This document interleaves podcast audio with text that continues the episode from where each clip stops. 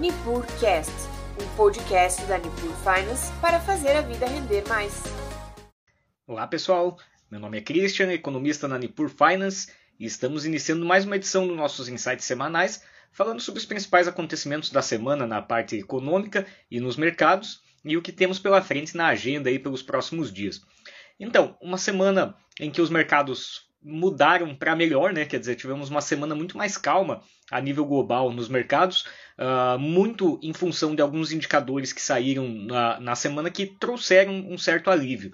Então, a gente teve principalmente dados vindo dos Estados Unidos, também alguma coisa vindo do Brasil, é bastante interessante e, assim, deu, ditou o, o ritmo do mercado nesses últimos dias.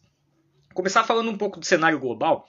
É, a gente tinha uma perspectiva a nível global é, de aperto monetário nos Estados Unidos, na verdade nós ainda temos essa perspectiva, é, e muito do que se falou nas últimas semanas foi a, a, a grande possibilidade de uma recessão nos Estados Unidos, quer dizer, é, o mercado desacelerar, a gente ter um aumento no desemprego, a atividade ficar é, um pouco mais contraída.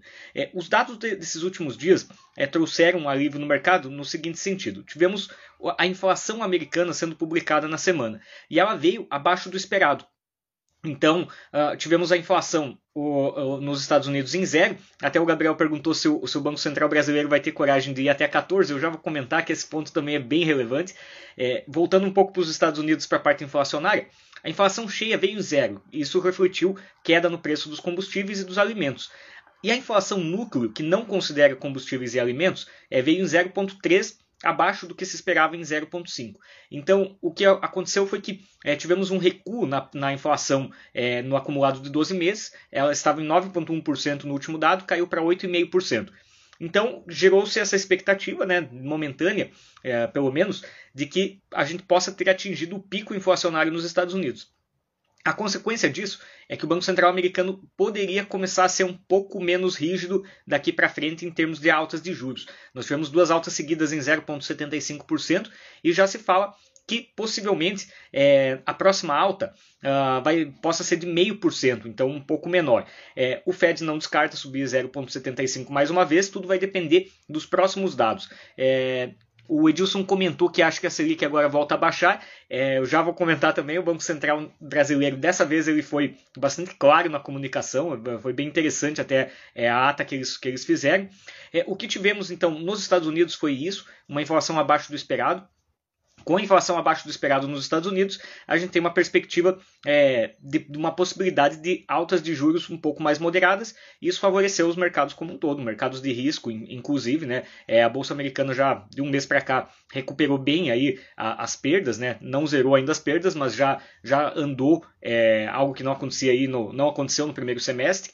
Então, é um dado relevante. E ainda o mercado de trabalho americano ele segue é, bastante pressionado. Então, ainda existe uma, uma, uma demanda por mão de obra bastante significativa é, com, com um desemprego baixíssimo. É, 13,5% de desemprego nos Estados Unidos é, um, é, uma taxa muito baixa. Então, além da possibilidade de, dos Estados Unidos não precisarem subir tantos juros, é, dados de inflação mais suaves agora é, abrem é, uma possibilidade um pouco mais real né, de não haver uma recessão, ou pelo menos não haver uma recessão pesada, né? Então, o que a gente acredita é, é assim, é cedo para comemorar, obviamente, né? É cedo para dizer, ó, acabou a crise, não vai mais subir juros, é cedo, obviamente. É, a gente fala ainda numa inflação em 8,5%, mas depois de uma sequência muito grande de dados negativos, é o fato da gente já ter é, um dado positivo é um primeiro passo. Então, se no mês que vem nós tivermos novamente uma inflação é, mais suave, aí a, a gente começa já a olhar com um pouco mais de é, de carinho a possibilidade de, de, uma recessão suave ou mesmo do, do pouso suave que é, até algum, algumas semanas atrás era quase era visto como quase impossível. Então tivemos uma mudança também né, de perspectiva nessa linha.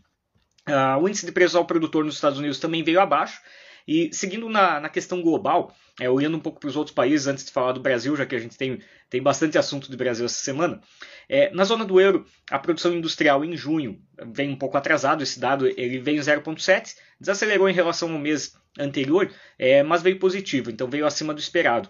Então, mesmo com toda a dificuldade, a zona do euro ainda vem, vem mantendo é, um, mais ou menos a atividade alinhada. É, não se vê ainda é, uma uma pegada tão forte recessiva. É, tem sinais, mas não nada ainda tão forte é, de fato.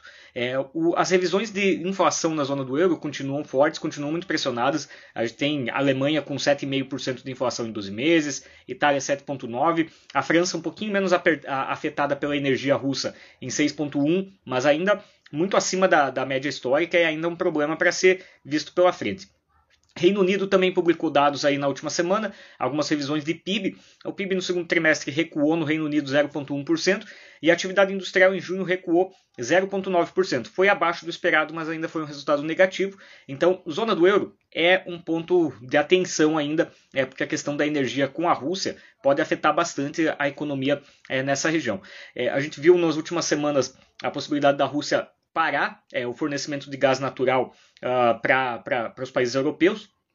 E isso teria um impacto muito significativo sobre PIB, é, sobre atividade, e poderia gerar uma crise até é, num nível além do econômico, porque o inverno europeu está chegando, é, o gás é utilizado também para aquecimento de residências, então seria uma situação bem delicada.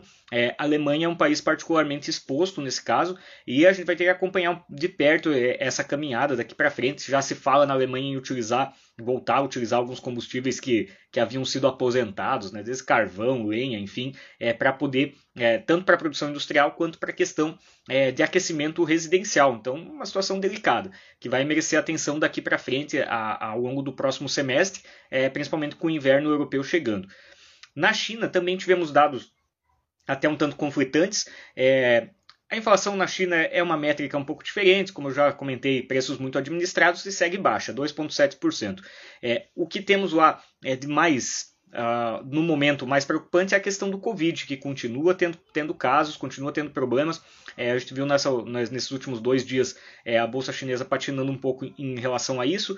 É, também temos a questão é, da, daquele, daquela digamos, um aumento na temperatura aí entre Estados Unidos e China é, por causa de Taiwan. É, houve, arrefeceu um pouco o estresse, né? quer dizer, a China fez muito, muitos movimentos militares próximo à ilha de Taiwan. É, nesses últimos dias diminuiu o movimento, então também ó, a, a, isso serviu para melhorar um pouco o humor, mas em contraparte o Covid acabou penalizando. O índice de preços ao produtor da China, que é um indicador até que a gente vê até como mais relevante, porque ele é é menos administrado, a gente consegue olhar um sinal de inflação mais claro aí, é, veio em 4,2%. Então, esse foi um sinal mais positivo vindo da China, com uma queda no, no preço ao produtor, quer dizer, os custos um pouquinho menores, refletiu até é, a, a própria o próprio preço das commodities que se manteve num patamar mais estável, né, num platô. É, sobre as commodities, é, muito do que a gente viu nas últimas, nos últimos dois ou três meses é, foi que depois de uma, de uma alta absurdamente forte do começo do ano até até, digamos, abril, maio aí, é, houve um, estacionou o preço da, das principais commodities. Aí você pode pegar petróleo, pode pegar milho, soja, enfim, as agrícolas, alguma coisa de mineral também. É, o que acontece? Perspectiva é, de desaceleração econômica global com alta de juros faz com que o preço da, desses bens de consumo né, se reduza. E isso faz com que, então, o, o choque que houve sobre as commodities foi um choque ligado à demanda. É, a oferta continua apertada, quer dizer, toda a questão da Rússia, toda a questão da Ucrânia, a oferta de commodities continua bem apertada, mas o que tem, se tem de expectativa é que a demanda esteja caindo para equilibrar. A gente estava com a demanda muito alta, a oferta apertada, os preços aumentaram. Então isso ajudou a, esta, a estabilizar o preço das commodities nos últimos, nas últimas semanas, alguns até com uma correção é, para baixo. Né? Então, é, esse foi mais ou menos o desenho. Então, sobre mundo, um resumo básico seria esse. E aí, falar de Brasil. Né? O Brasil, essa semana, teve como principal dado publicado é o IPCA, Índice de Preços ao Consumidor, ele veio negativo, 0,68%. É, veio muito próximo do, do esperado, que era 0,66% negativo, e refletiu é, principalmente a queda, é, o, o, teto de ICMS sobre é, os combustíveis. Então, o preço da, da, gasolina, a gente viu nas bombas aí caindo muito, é, ajudou a puxar é, todos, todo, todo o índice para baixo. É, esse dado de 0,68 negativo é a maior deflação mensal em muitos anos. Em, em, faz uh, duas décadas, três décadas que não se via uma inflação tão negativa num mês como foi essa. Então o IPCA veio negativo não necessariamente pelo trabalho do Banco Central com juros. Isso é um trabalho mais lento e mais longo. É, foi basicamente essa retirada de, de impostos.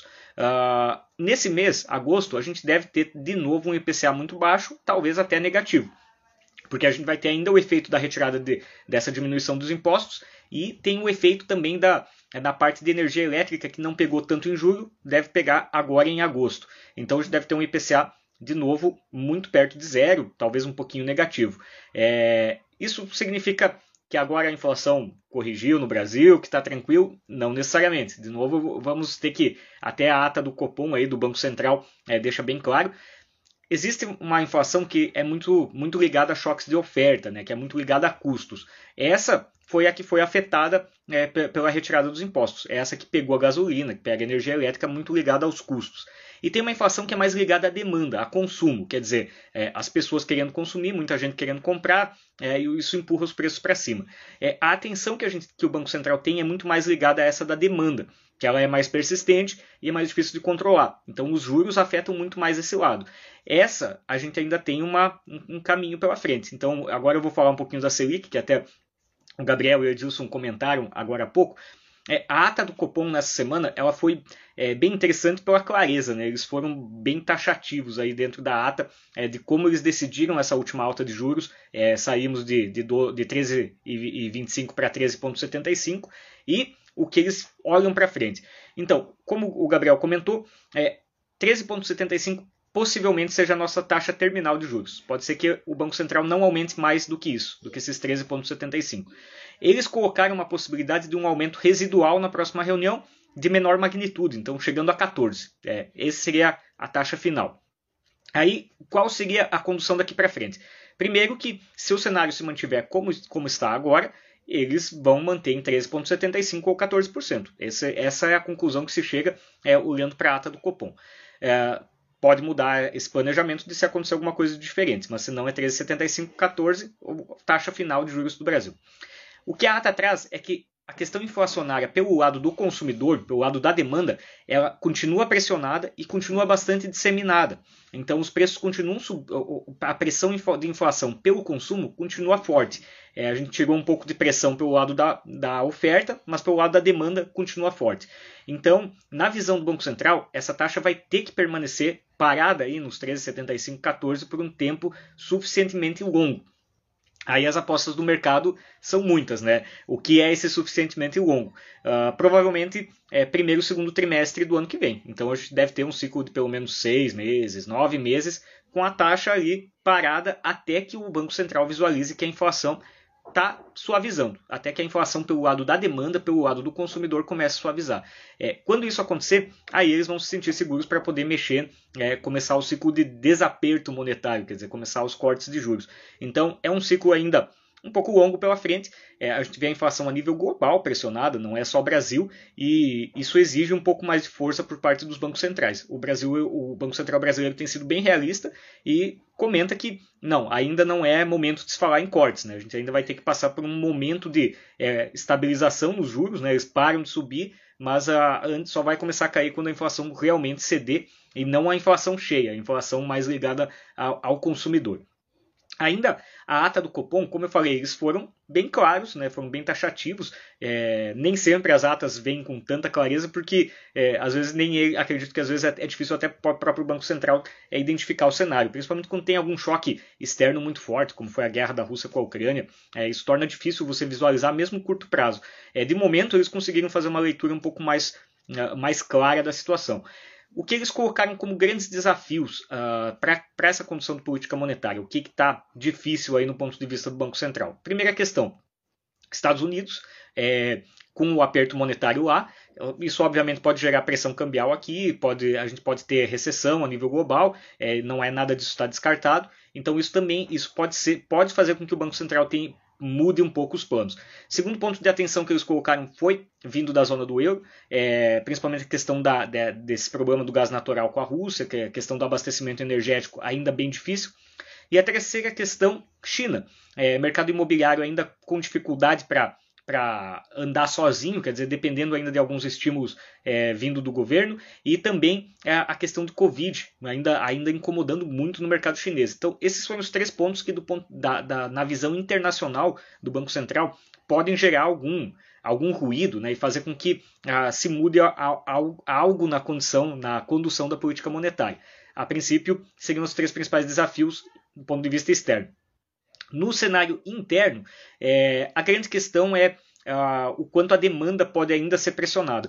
É, eles comentam que, só um exemplo, quando você implementa alguma política de auxílio, você está gerando um incentivo à demanda. Então você está empurrando a demanda para cima. Por outro, isso vai exigir que o Banco Central force um pouco ela para baixo também para não para evitar a inflação. Então o grande ponto de atenção que eles colocam é a questão fiscal.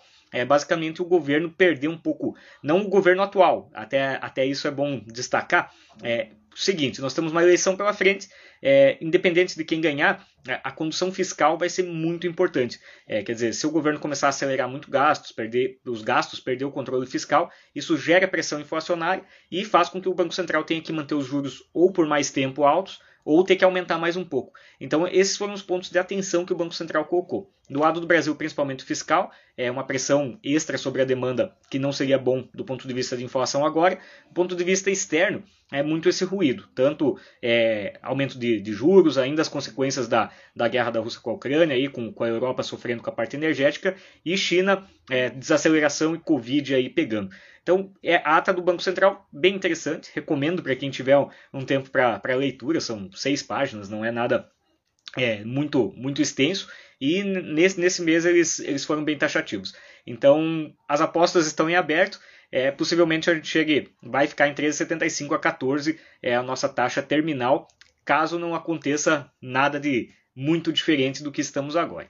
Então, resumindo, uma semana agitada em termos de indicadores, em termos de discussões, ainda uh, agitada, mas ao mesmo tempo em que a gente teve uma diminuição de ruído. Então foi uma semana positiva para os mercados, uh, uma semana já vem de duas, três semanas. A gente viu os juros no Brasil mais longos caindo, quer dizer, uma perspectiva é, de que talvez lá na frente uh, as coisas estabilizem. É, enfim, a gente viu mesmo a expectativa inflacionária aí ficando mais razoável.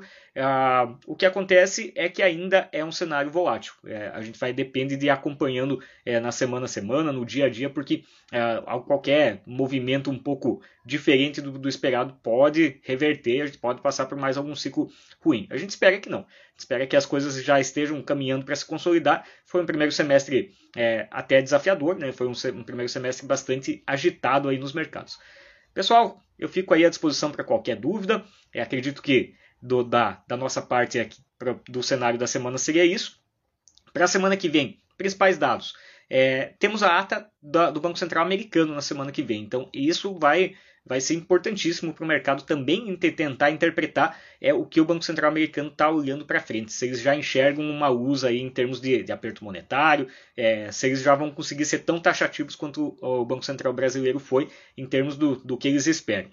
É, da zona do euro, a gente vai ter alguns dados aí de inflação, é, ainda algumas revisões, é, o IPP, o Índice de Preço ao Produtor na Alemanha, é, na, no Reino Unido temos a taxa de desemprego e na China a produção industrial, que é um dado bastante relevante. Então, no Brasil, os dados semana que vem vão ser um pouquinho é, menos pesados. A gente vai ter o IBCBR, que é a nossa é, projeção de crescimento mensal, e o IGP-10, que é o, o, Índice Geral de Preços da, da Fundação Getúlio Vargas, calculado do dia é, 10 de um mês a 10 do outro, né? quer dizer, pega aí é, o intervalo de, de um mês com essa queda.